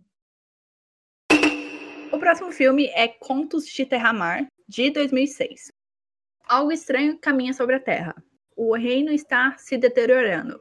Pessoas estão começando a agir diferentes e a ver dragões, que não deveriam entrar no mundo dos humanos. Diante desses estranhos eventos, Ged, um poderoso arquimago, está investigando a causa. Durante sua jornada, ele conhece o príncipe Aren, um adolescente perturbado. Enquanto Aren parece apenas um garoto tímido, ele tem um grave lado negro, que lhe concede força, um ódio implacável e que não tem misericórdia, principalmente quando se trata de proteger Teru, uma garota órfã. Para os oportunistas, essa é uma ocasião perfeita, e a bruxa Kobe decide usar Teru como isca contra Aren. E somente Ged pode ajudá-lo a superar seus medos e salvar Teru. Vanessa, eu já te aviso assim que esse filme é o meu último lugar na lista. Não acredito. Pois é o meu último lugar também na lista. Olha só. Vigésimo primeiro. Vamos descer o pau nesse filme aqui. Gente do céu, esse filme é horroroso. É horroroso. Porque ele começa grande, mas depois ele vai ficando tão pequeno, tão pequeno, ele se perde no meio ali. Ele, come, ele acrescenta os itens lá e não usa essas porras, sabe? Nossa, é uma história muito mal contada. E eu tava achando assim que ia ser o top do top, porque é um, um negócio que começa empolgante, que tem feiticeiro, dragão, uma peste é. lá, tá assolando o reino, o príncipe esfaqueando o próprio pai, sabe? Exatamente. Eu fiquei assim, uau, vai ser louco isso aqui. E a arquitetura do lugar, mistura um negócio de Oriente Médio, e não sei mais o quê. Aí chega no final, vira uma bosta, vira um. Nossa, sério, não assista esse filme. É uma porcaria. Sim, nossa, esse filme não é interessante. E, e é isso, apesar dele, dele ter dragões, ter elementos fantásticos, né? Magia, é, essa narrativa, a história desses personagens aí do Aren, da Teru, é, não foi marcante, nada marcante. E é um filme que começa assim, legal, mas depois ele vai ficando chato, maçante. E depois você fica assim, nossa, quando é que vai acabar mesmo? você só fica esperando é? acabar, sabe? É verdade, ele é tão ruim quanto eu posso ouvir o Oceano. Acho que estão pau a pau ali, sinceramente. Só que Posso ouvir Oceano, ele, ele consegue fechar a história dele, né? Esse aqui não. É. Sabe, what the fuck? O que, que tá acontecendo nesse filme? Parece que ele deixa muitas, assim, é, pontas soltas, né? Nossa, demais. Aí depois eu fui descobrir, esse filme é baseado numa franquia da Ursula K. Le Guin. Eu provavelmente não tô falando o nome dela, certo? É uma franquia chamada Terra Mar. E eu descobri que esse filme, ele não foi baseado em um livro. Eles basearam em quatro livros a história desse filme. Nossa. A salada já começa aí, sabe? Já começou errado desde o começo. Sim. Esse filme é dirigido pelo filho do Miyazaki, sabe? Eu acho assim que foi estreando com o pé totalmente errado. É horroroso. Com certeza. Com certeza. Realmente a gente não, não recomenda. Nossa, nem a pau. Ai, ai. Então, continuando, né? O próximo é Ônio, uma amizade que veio do mar, e ele é de 2008. Certa manhã, quando brinca na praia, o pequeno Suzuki encontra um peixe vermelho preso num frasco de doce. Suzuki liberta o peixinho do frasco, a quem dá o nome de Pônio, e promete protegê-lo para sempre. Mas o pai de Pônio, o feiticeiro que vive no fundo do mar, força o pequeno peixe a regressar às profundezas. Decidida a tornar-se humana, Pônio foge para reencontrar Suzuki e espalha acidentalmente uma poção mágica pelo oceano, transformando as suas irmãs em ondas gigantes que ameaçam inundar a aldeia de Suzuki. O amor e a responsabilidade, o oceano e a vida, num mundo fantástico, onde a magia também faz parte das coisas naturais do dia a dia. Para mim, esse filme tá em quarto lugar. Nossa! Tá perto do seu? Não. Ou tá longe? Tá muito longe. longe. Ah, sim. Pra mim, ele tá em quarto. Pra mim, Epone é um filme de protagonistas crianças que eu achei muito lindo. Pra mim, né? Foi muito bonito, muito envolvente. Foi o estilo de Totoro. Ele me lembrou o estilo de Totoro. É uma história leve, divertida, com elementos fantásticos. E eu gosto muito de histórias de seres do mar, que tem sereias, né? Não resisto. não resisto. Eu gostei muito dos cenários. Achei as cores muito bonitas. Isso, né, de uma, um lugar de praia, né? Que eles vivem ali. Acho muito bonito. Só de ter um mar ali, acho maravilhoso. E fundo do mar, os peixes, tudo muito colorido. Eu gostei disso. Achei muito bonitinho, assim, é... Ou a história dos dois, né? Da Pônio com o Suzuki. Achei muito fofo, sabe? O amor puro deles ali de criança.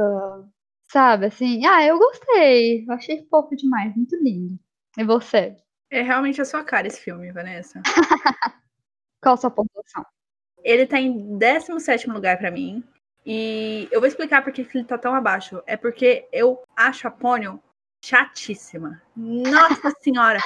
Ai, ai. Quando ela começa no filme, eu fiquei, ah, não, gente. Nossa senhora, pra mim ela é chata em tudo. A voz dela, o comportamento dela. Nossa, ela me irrita, assim, de um jeito surpreendente. Nossa, Ai, Vanessa, eu, eu reassisti esse filme esse, essa semana. Eu fiquei assim, mas gente, por que, que eu tô fazendo essa tortura pra mim mesma? Hein? Por quê? Só pra passar raiva. Nossa senhora, eu acho a Pônia. Nossa, ela me irrita. Ela me irrita. Num ponto. Nossa senhora. É. Mas tirando isso, o filme ele é muito bonito. A animação dele é diferente. Eu tava reparando é que as cores são chapadas, né? Ele não tem aquela. É... Como que eu posso dizer? Eu ia falar efeitos de sombra luz. Isso, não, né? é, não, é exatamente isso. Sabe, não, não tem essa transição de luz, sombra, e a parte dos cenários, quando esses cenários são estáticos, eles são coloridos em lápis de cor, sabe? O que eu acho maravilhoso. É muito bonito mesmo. É muito chamativo. Uma cena que eu gosto bastante é aquela cena do Código Morse, sabe? Que tá o Sousa, que a mãe conversando com o pai, que tá em alto mar. Ah, sim, sim. Eu acho muito fofa aquelas cenas. Mas no geral, eu acho assim um filme confuso porque eu não entendo a mitologia da história e eu acho que o filme também não faz questão de explicar a mitologia da história. Ele é basicamente uma releitura de A Pequena Sereia. Não sei se você também sentiu isso, sim, Vanessa. Percebi, percebi, é sim. Eu vou falar um negócio que eu percebi só essa semana quando eu tava assistindo. Para mim, a Pônio era sereia desde o início. Aí depois, quando eu, eu leio a sinopse aqui e fala que ela é um peixe, eu fiquei assim, mas nossa, para mim ela, ela era sereia desde o início, tudo, sabe? É um filme que me deixou muito confusa. Nesse ponto aí eu concordo com você. Realmente, também para mim ela é sereia, sabe? Ela é filha, né? Ah, não vou falar, porque senão vou ficar dando spoiler. Bom, mas para mim, para mim ela é sereia. Pra mim ela é, é sereia. E só que aí fala lá que é um peixinho dourado. E ela é vermelhinha, sabe? eu não sei como que é o peixe dourado. Pra mim o peixe é. dourado é dourado. Já, é, tem isso também. Tem esse ponto. Não, o fato para mim dela ter rosto e cabelo, para mim ela é uma sereia, ela não é um peixe. É. Nossa, eu acho muito confuso esse filme. Eu acho a Pony super chata. Enfim, 17 lugar para mim. ok, é porque, igual eu te falei, é a história de, de mar. Esse filme é sua cara. Ele é bonito, ele tem mar, tem esse negócio de sereia. Não, é. Eu não esperaria menos de você, Vanessa. tá, o próximo é O Mundo dos Pequeninos, que é um filme de 2010. Nos subúrbios de Tóquio, sobre o assoalho de uma velha casa, Ariete vive em seu minúsculo mundo com a família, fazendo de tudo para manter em segredo a existência de todos. Sobrevivendo como pequenos ladrões, eles conhecem as regras para que nunca sejam percebidos pelos verdadeiros e grandes donos da casa. Para isso, procuram manter a desconfiança deles em cima dos gatos e ratos e tomam todos os cuidados possíveis para evitarem de serem vistos. Contudo, quando um jovem rapaz se hospeda na casa, a pequenina Ariete acredita que poderá manter uma amizade com ele, apesar das diferenças de tamanho. Bom, ele para mim está em 15 lugar. Ele me lembra muito o meu amigo Totoro, que é a questão da história simples, né? Uma história que se passa praticamente ali na casa, no quintal. Só que eu acho a mitologia do mundo dos pequeninos mais interessante que Totoro e um pouco mais detalhada também porque você conhece ali o cotidiano deles, como que eles vivem, como que eles fazem para, como fala, ah, se virar ali, né? Se virar naquela situação. E eu gosto da temática do filme, que é muito sobre a questão de sobrevivência, a questão de compartilhar espaço, né? A, a harmonia entre as espécies, por mais que eles sejam humanos de diferentes tamanhos, você sente que a relação ali não é harmoniosa, tem gente que quer proteger eles, tem gente que quer destruir eles, igual a empregada lá da casa, que é uma personagem muito maldosa. Sim. E ela, para mim, já falando nela, né, ela é aquela coisa que incorpora o pensamento de que você precisa destruir aquilo que você não conhece, né, que é desconhecido para você. Então, geral, eu acho assim que é um filme simples, ele é bonitinho, ele é mais parado, não tem tanta coisa assim acontecendo, uma coisa gigante, explosão, essas coisas, nada disso. É um filme calminho, tudo, e a história é bonitinha. É isso. E você, Vanessa? Bom, para mim ele ficou em décimo lugar. É, é, eu gosto muito dessas histórias, né? Com pessoas pequenininhas, pequeninas, né? Pequenininhas, gente minúscula. acho muito legal. É, eu achei ele divertido. Ela, a personagem principal, Harriet, achei ela valente, personalidade forte. É, achei a mãe dela muito medrosa mesmo. Uhum. Porque quem sai para explorar mesmo é ela e o pai, né? Que vão lá para pegar comida e tal, né? Pra levar para casa. A mãe dela, nossa senhora, ela é. Assim, tem sentido, né? Ela ser medrosa, porque realmente ali eles vivem em constantes perigos, né? De serem destruídos, serem devorados por animais maiores. Eles, é arriscado para eles ser vistos por pessoas, né? Claro. É, mas assim, é engraçado. Assim, é, é, tipo assim, a cena lá. Bom, tem uma cena lá que vai acontecer lá com a empregada maldosa, né? Que aí as caras que ela faz. É, é tipo assim, não é que era pra ser engraçada essa cena, mas eu achei. sabe, assim, o, o, terror dela, assim, na hora que a outra vê ela lá, assim, sabe? Nossa, gente. Mas, assim, é um filme de aventura, né? Fantasia, aventura. Tem o gato também, o gato que, a princípio, lá já, já começa ele, assim, perseguindo a Rete, mas aí depois uhum. o gato não... Ele acaba que vira um, meio que um aliado, né, pra ela e tal. E aí tem a questão da amizade dela com o menino, que tá lá na casa, que é uma criança humana normal, digamos assim, de um tamanho normal. Uhum. Bom, assim, não é que ele, ele não é tão, assim, como é que se diz? Não é um filme tão cativante, tão marcante, mas ele é legal. É, eu gostei dele. E é isso. Eu sinto da, da mesma maneira que você, Vanessa. Ele é um filme legal, só que ele não é memorável, sabe? Aquele negócio que vai ficar na sua memória por muito tempo. Isso. Você assiste ali, eu gosto muito dessa diferença, como que são dois universos diferentes, né? Pra Ariete lá, pra família dela, que, que são todos pequenininhos, enquanto pro menino lá, que é um humano normal, é outro universo, sabe? Eu gosto dessas, dessas diferenças, mas no geral é um filme legal. É. Então, o próximo filme é Da Colina Okuriko, de 2011. Yokohama, 1963. O Japão está se recuperando da devastação da Segunda Guerra Mundial e se preparando para sediar as Olimpíadas, Neste cenário de esperança e mudança, uma amizade começa a florescer entre os estudantes do ensino médio Umi e Shun. O culto do passado surge para lançar uma sombra sobre o futuro e separá-los. Esse filme está em 11 lugar para mim. Ele é outro slice of life que eu gostei. É uma história de colegiais inspiradora e divertida. Os estudantes são muito unidos. E eu gostei da história lá do, do romance né, entre a com o Michun, também do, do final, sabe? Para mim foi satisfatório como ele se desenvolve, é, apesar dessa tensão que surge aí, né, entre eles. Mas eu gostei, não vou falar mais detalhes, porque senão daí dá spoiler, né? Não dá pra falar muito. É um filme bem interessante. E você? Ele ficou em oitavo lugar para mim.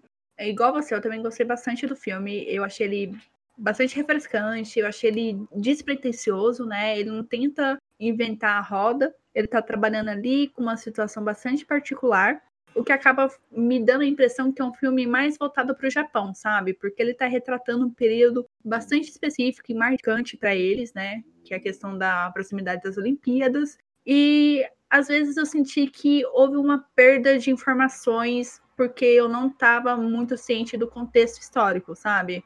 Porque o filme não vai ficar ali te explicando muitas coisas aprofundadamente, mas eu senti que houve uma perda de entender um pouco melhor a questão do sentimento que estava movendo ali o pessoal, como que era o clima por causa das Olimpíadas, enfim, eu tive essa sensação de perda. Mas tirando isso, o filme ele é muito bem executado. Essa situação dos personagens, eu acho assim, ela me deu muita aflição, porque esse filme é dirigido pelo Goro Miyazaki, que é o mesmo do Contos de Terra-Mar, então eu tava assim, nossa, esse menino vai cagar de novo na história. Eu tava desse jeito com... enquanto eu tava assistindo esse filme. E esse segredo oculto que surge, eu fiquei assim, mas gente do céu, puta que pariu. Nossa, eu, eu tava aflita, Vanessa, sério, eu tava muito aflita, porque eu tava muito envolvida com os personagens, eu tava torcendo muito para eles, eu ficava assim, minha gente do céu, por quê? Eu também, eu fiquei nessa expectativa, né? Ai, será? A gente não pode dizer que esse é um ponto, um ponto crucial da história. Se dizer, uhum. você entregou o filme. então, tem que assistir para ver que vale a pena. Sim, e uma coisa que eu quero só pontuar é que ele tem uma trilha sonora bastante diferente dos outros filmes. ele tem um negócio de jazz ali, uma coisa da década de 60 que eu acho assim que combina muito bem com a atmosfera do filme. E eu achei que diferencia ele das outras produções. Mas no geral é um filme muito legal, muito divertido. A gente recomenda. Sim. Tá, o próximo é Vidas ao Vento, de 2013. A animação conta a vida do designer de aviões Jiro Horikoshi e os principais acontecimentos históricos que afetaram sua trajetória. O jovem Jiro sonha em voar e desenhar aviões lindos, inspirados pelo designer aeronáutico italiano Caproni. Não podendo tornar-se piloto por ter miopia desde a infância, Jiro entra na divisão de aviões de uma grande empresa de engenharia japonesa em 1927. Ele conhece e se apaixona por Naoko, desfruta de sua amizade com o colega Honjo e traz grandes inovações para o mundo da aviação. Para mim, esse filme está em 18º lugar.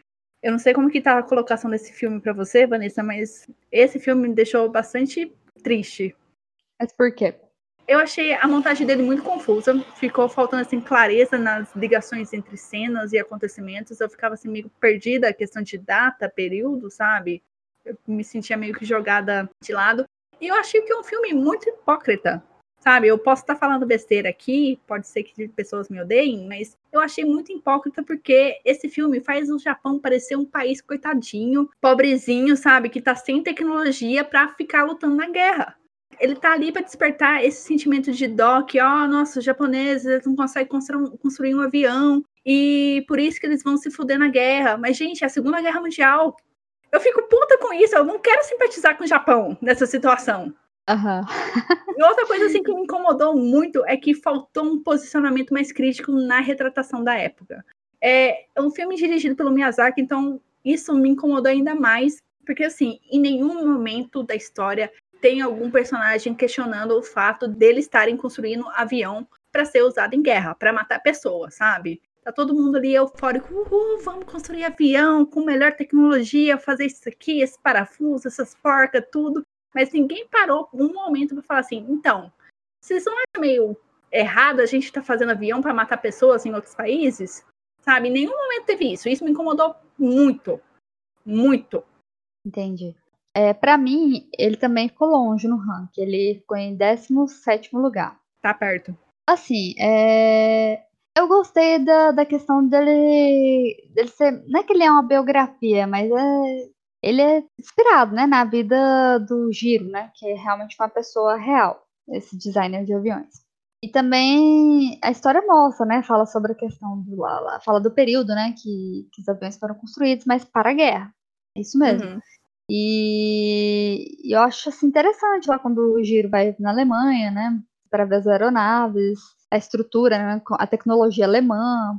Eles, tanto que os alemães ficam assim, né? Num, tipo, muito desconfiados, né? Dos do japoneses, assim, aquela coisa assim, ah, vocês estão aqui para copiar, né?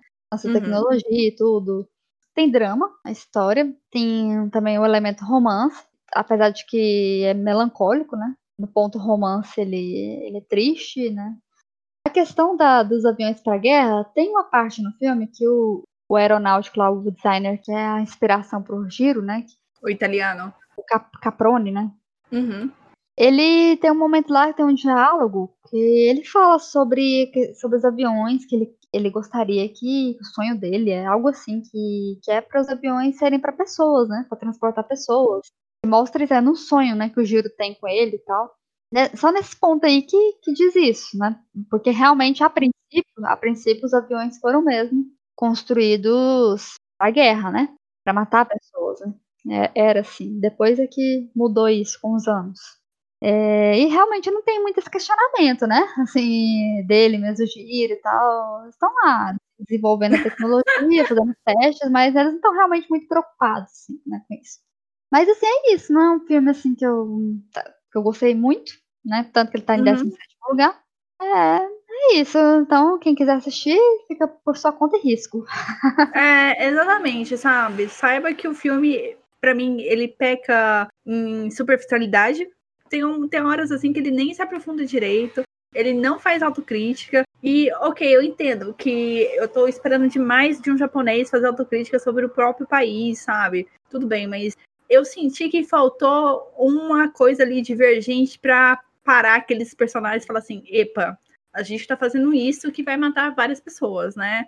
Sabe, eu só queria um diálogo, só isso. Não, não tô querendo que, que vira a trama principal do filme. Não, eu só queria que alguém parasse, colocasse a mão na consciência e falasse isso. Então, é isso que mais me irritou nesse filme. Foi isso. Entendi. Bom, o próximo é O Conto da Princesa Kaguya, e ele é de 2013. Essa animação é baseada no popular conto japonês, o Conto do Cortador de Bambu. Kaguya era um minúsculo bebê quando foi encontrada dentro de um tronco de bambu brilhante. Passado o tempo, ela se transforma em uma bela jovem que passa a ser cobiçada por cinco nobres, dentre eles o próprio imperador. Mas nenhum deles é o que ela realmente quer.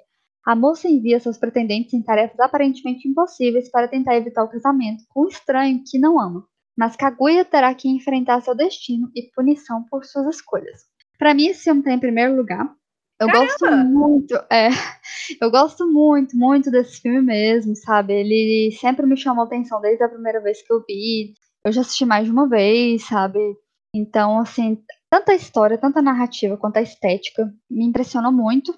Acho muito, muito lindo, sabe? Nossa, para mim ele é um deleite para os olhos. Ele é um filme longo, mas eu gosto de ver ele, eu não me canso dele. Para mim ele é o melhor. é o melhor do estúdio. É isso. É isso. Assim, então, é, não canso de ver e a história é muito cativante, traz reflexões humanas sobre o sofrimento, né, que a gente que podemos passar, né, para tentar fazer o certo, não contrariar a família, por exemplo. Também tem um elemento fantástico, né, que é isso do, do conto, né, do cortador de bambu. É, tem isso, né, dos seres lá da lua, seres místicos, né, que surge. A Kaguya é um ser místico, né, na verdade. Uhum. Você vê que a forma de crescimento dela, ela não cresce como um ser humano normal. Primeiro que ele, ele encontra ela dentro do bambu, né? Quando ele encontra, ela, ela parece uma bonequinha, ela nem, ela nem parece, ela não tem bem a aparência de um bebê, ela parece uma, uma menininha, uma bonequinha menininha. E aí, quando ele pega ela, ele leva para casa e de repente ela vai se transformando, sabe? E, e, vai crescendo, vira um bebê e depois vai crescendo, sabe? Assim, rápido. É diferente a forma de crescimento dela, porque ela é mágica, ela, ela é um ser mágico. Então, acho que eu falei até demais sobre esse filme. Mas assim, eu também achei interessante isso, né, dela, da forma como ela lida com a questão dos pretendentes. Ah, e outra coisa, assim, você vê que ela era toda feliz, toda alegre, assim, começa assim, ela lá vivendo no campo, uma vida simples. Só que de repente o pai dela começa a pensar que, que ela tem que ter mais, né? Porque uhum. ele sabe que ela não é comum, digamos assim, ela não é comum. Então, para ele, assim, depois ela recebe, ele recebe, né, lá do próprio bambu, umas, uns tecidos, né? Então ele pensa, ah, isso aqui é, é, algo refinado, né? Ela não deve ser criada assim, como uma simples moça do campo, né?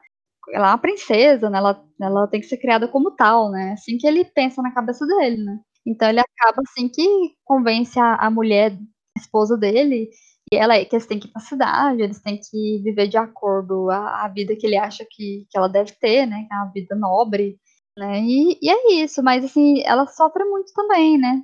Porque meio que ela fica presa aquilo ali, sabe? Ela, ela acaba fazendo o que ela não quer, vivendo uma vida assim que não realmente não faz ela feliz por causa do, do pai dela, né? Com a família. Bom, ele tem os elementos tristes, né? Mas, assim, é muito bonito. Ele é um filme poético. Essa é a palavra. Eu concordo com você, Vanessa. Assim, ele tá, para mim, em 11 lugar. Minha lista acabou mudando muito nas últimas semanas, uhum. sabe? Filme. é, ele tava mais alto na lista, mas eu percebi, assim, que por mais maravilhas que ele tenha, o que não me empolga nele é a duração dele. Eu acho ele muito grande e isso acaba tornando o filme muito lento para mim.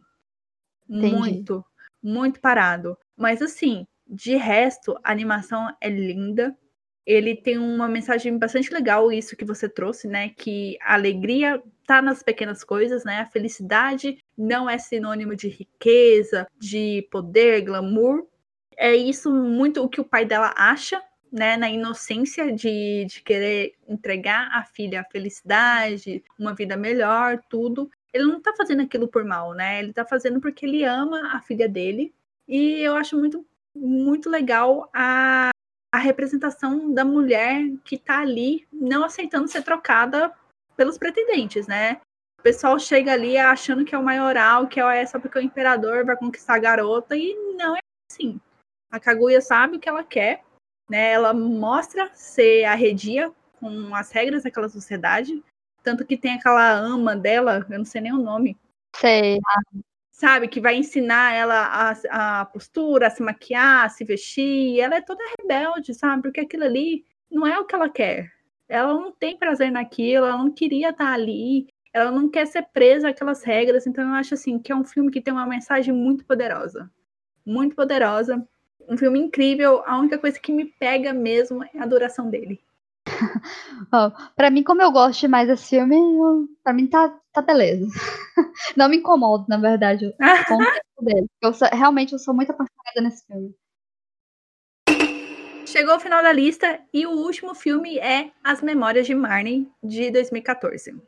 Ana é uma menina tímida e doce de 12 anos que só consegue se expressar através dos seus desenhos.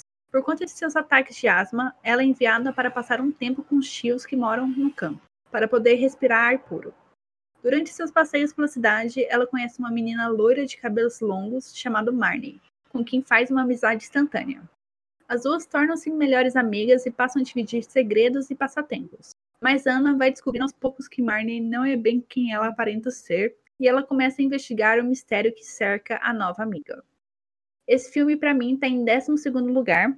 Eu achei um filme lento no progresso da narrativa, porque, nossa, ele demora tanto para andar com as coisas. Eu não sei se você também teve isso, Vanessa. Ele é um pouquinho lento mesmo. Eu achei ele mais além de um pouquinho. Eu achei ele bastante lento. Eu achei assim que ele demora para engatar, sabe? Sei. Me, me demorou para aprender, para ficar, nossa, realmente eu quero assistir esse filme. E eu acho assim que ele também discute umas coisas importantes que são tipo de adoção, de abandono, de negligência com, com os filhos. E ele acabou me fisgando muito mais pelo apelo emocional dele, sabe? Um sentimento, eu não vou falar aqui, senão é spoiler do filme.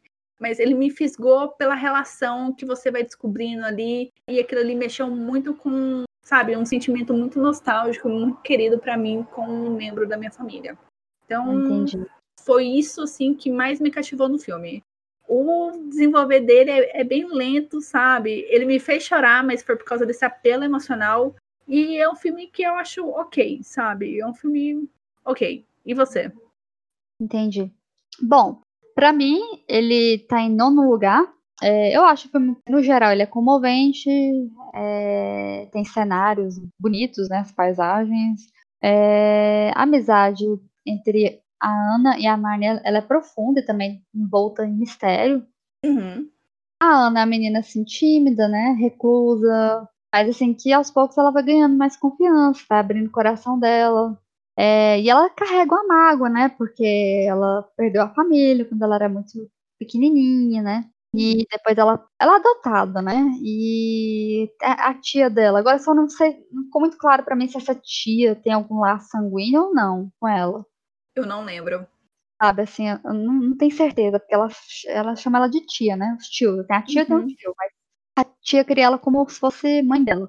Só que aí ela pensa, né, que a tia dela ela tá com ela só por interesse, né? Que não, não tá com ela realmente porque gosta dela, então ela se sente assim muito rejeitada, né? Insegura. Ela tem a, a doença, ela tem asma. E aí eu sei que ela vai passar um período no, no interior é, para melhorar também disso, né, das, porque é nessa ocasião que ela vai conhecer a Marne, né, que mora ali numa casa, no casarão, né, chamado de casarão, à beira-mar. Então, ela conhece a Marne e aí começa a amizade entre elas. Mas aí você vai vendo, né, que é, é, é místico, né, que, uhum. que, a, Marne, ela não é, não é bem uma pessoa assim como as outras pessoas, digamos assim, sabe? É, bom, enfim, no final, assim, tem, tem a descoberta interessante, né, sobre os verdadeiros laços da Marnie com a Ana. E é isso, assim, é, é um filme, assim, eu gostei. Assim, não é, não é um dos melhores filmes para mim, mas eu gostei dele, sabe? Pra mim ele tá em nono lugar. Sim, a, as nossas colocações do filme tá, estão muito próximas. E é igual você falou, sabe? É um filme bom, tudo, mas é ok, é isso. É um filme ok, exatamente, é um filme ok. ai, ai. E é isso, acho que a gente fechou os 21 filmes. Fechou sim, e agora chegou o momento que a gente vai ler as colocações para cravar aqui, para deixar tudo guardadinho, as colocações desses 21 filmes do Estúdio Ghibli que estão disponíveis na Netflix. Vanessa, você quer começar lendo suas colocações? Bom, o primeiro lugar foi Conto da Princesa Kaguya. O segundo lugar foi O Castelo Animado. O terceiro lugar foi A Viagem de Shihiro. O quarto lugar para mim é Ponyo. Quinto lugar é Memórias de Ontem. Sexto lugar, Meu Amigo Totoro. Sétimo lugar, Meus Vizinhos, Os Yamadas. Oitavo lugar, Sussurros do Coração. Nono lugar, As Memórias de Marnie. Décimo lugar, O Mundo dos Pequeninos. Décimo primeiro lugar, Da Colina Cocurico. Décimo segundo lugar, Porco Rosso, Último Herói Romântico. Décimo terceiro, O Reino dos Gatos. Décimo quarto, O Castelo no Céu. Décimo quinto, O Serviço de Entregas da Kiki. Décimo sexto, Princesa Mononoke. Décimo sétimo, Vidas ao Vento. Décimo oitavo, Náusea do Vale do Vento. Décimo nono, Um pouco a Grande Batalha dos Guaxinins. Vigésimo, Eu Posso Ouvir o Oceano. E vigésimo primeiro, Contos de Terra-Mar. Vanessa, o nosso finalzinho aqui é praticamente o mesmo, só inverte as ordens dos filmes. Vamos lá. A minha lista é: primeiro lugar, o Castelo Animado. Segundo, Princesa Mononoke. Terceiro, A Viagem de Shihiro. Quarto, Serviço de Entrega da Kiki. Quinto lugar, O Reino dos Gatos. Sexto lugar, Sussurros do Coração. Sétimo, Porco Rosso, o último herói romântico. Oitavo lugar, Da Colina Cucurico. Nono lugar, Náusea do Vale do Vento. Décimo, Meus Vizinhos, Os Yamadas. Décimo primeiro lugar, O Conto da Princesa Kaguya. Décimo segundo lugar, As Memórias de Marnie. Décimo terceiro, Castelo no Céu. Décimo quarto, Memórias de Ontem. Décimo quinto, O Mundo dos Pequeninos. Décimo sexto, Meu Amigo Totoro. Décimo sétimo, Pônio. Décimo oitavo, Vidas ao Vento. Décimo nono lugar, Eu Posso Ouvir o Oceano. Vigésimo, Pompoco, A Grande Batalha dos Guaxinins. E em último lugar, Contos de Terra-Mar.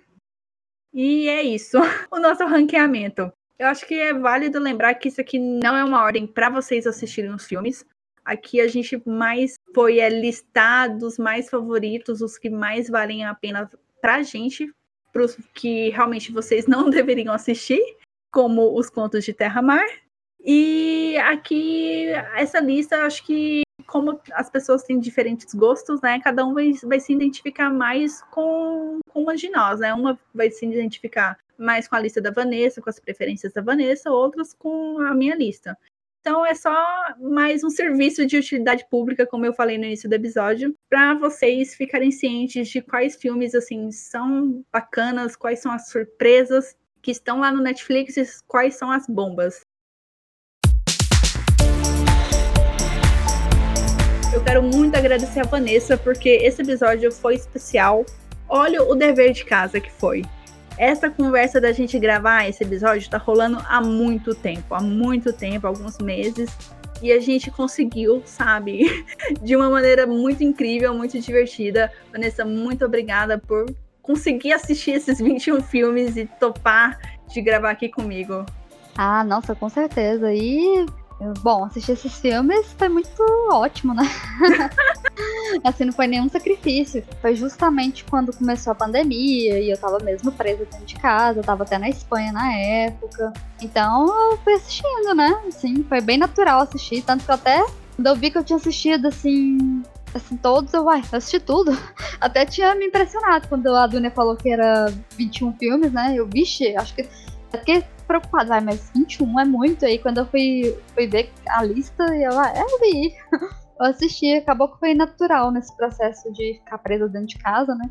Então, valeu muito a pena, né? Porque tinha muitos filmes que eu realmente queria assistir, né? Que eu só tinha ouvido falar. Alguns eu já tinha visto, né? Muito tempo atrás. E eu, eu reassisti para relembrar. E outros eu realmente não conhecia. Então, eu gostei, foi uma boa experiência e foi bom falar sobre isso também, porque às vezes só assistir e guardar pra gente, né? É meio solitário. Então é bom ter com quem conversar, né? Falar sobre as coisas que a gente gosta. E foi ótimo. Sim, nossa, foi, foi fantástico compartilhar essa experiência né, de cada filme. E eu senti que foi um saldo muito positivo do de assistir todos os filmes do Estúdio Ghibli, sabe? Tem aqueles filmes que a gente acabou não gostando tanto, mas no geral, assim, foi, foi muito bom conhecer novas histórias, né?